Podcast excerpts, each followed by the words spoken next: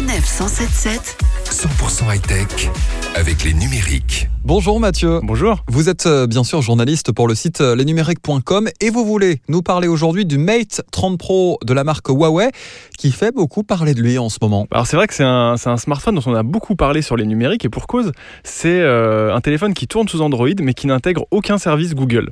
Alors pourquoi? Tout simplement parce que, on le sait, dans le cadre de la guerre économique que se livrent Washington et Pékin, les États-Unis ont mis une entreprise Huawei qui est suspectée d'espionnage sur l'Entity List. Alors pour préciser, c'est une liste qui regroupe le nom des euh, entreprises qui ne sont pas forcément les bienvenues aux- États-Unis. Mais concrètement, Mathieu, euh, qu'est-ce que ça provoque? Qu'est-ce que ça amène comme difficulté pour Huawei ici dans ce dossier? Alors ça lui interdit d'entretenir toute relation commerciale avec les entreprises américaines et donc tout usage de technologies venues des USA. Alors si Huawei peut euh, utiliser un Android, le, le système d'exploitation, parce qu'il est open source, en revanche, le Mate 30 Pro, c'est le premier téléphone qui est livré sans Gmail, YouTube, Google Maps et même sans accès au, au Google Play Store. Moi, par exemple, un téléphone euh, sans pouvoir utiliser euh, Gmail, c'est quand même assez compliqué. Je suppose que je vais pas être le seul, euh, Mathieu. Ouais, bah on va pas se mentir, c'est pas facile.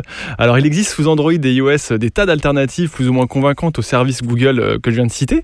Ça passe par des applications tierces, mais on ne les trouve pas sur le Mate 30 Pro. En effet, le plus gros problème est l'absence du téléphone euh, de ce Play Store, cette boutique d'applications qui permet sur tous les autres mobiles Android de télécharger facilement toutes les apps qu'on connaît.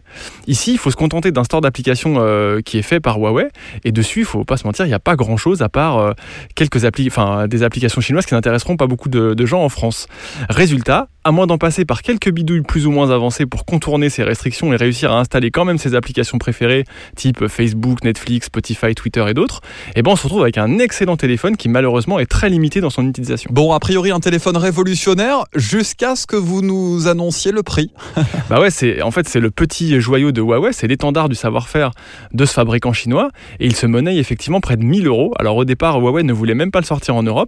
Finalement, la marque s'est décidée à, tenter un coup pour sonder l'intérêt des consommateurs pour un smartphone qui est haut de gamme, mais sans les services Google. Et on suivra ça bien sûr avec vous. Mathieu, un grand merci pour cette année euh, 2019. J'ai une question, qu'est-ce que je peux vous souhaiter? Pour l'année 2020 Bah surtout la santé évidemment, euh, comme tout le monde. Et puis ouais, la high tech c'est bien, mais la, la high tech pour la santé, ça existe aussi? De la high-tech pour la santé, ça, ça me plaît beaucoup. Merci beaucoup Mathieu. Et puis parce qu'il n'y a pas de date ni d'heure pour souhaiter du bonheur, excellente année à vous tous et à vos proches. Retrouvez toutes les chroniques de Sanef 177 sur sanef177.fr.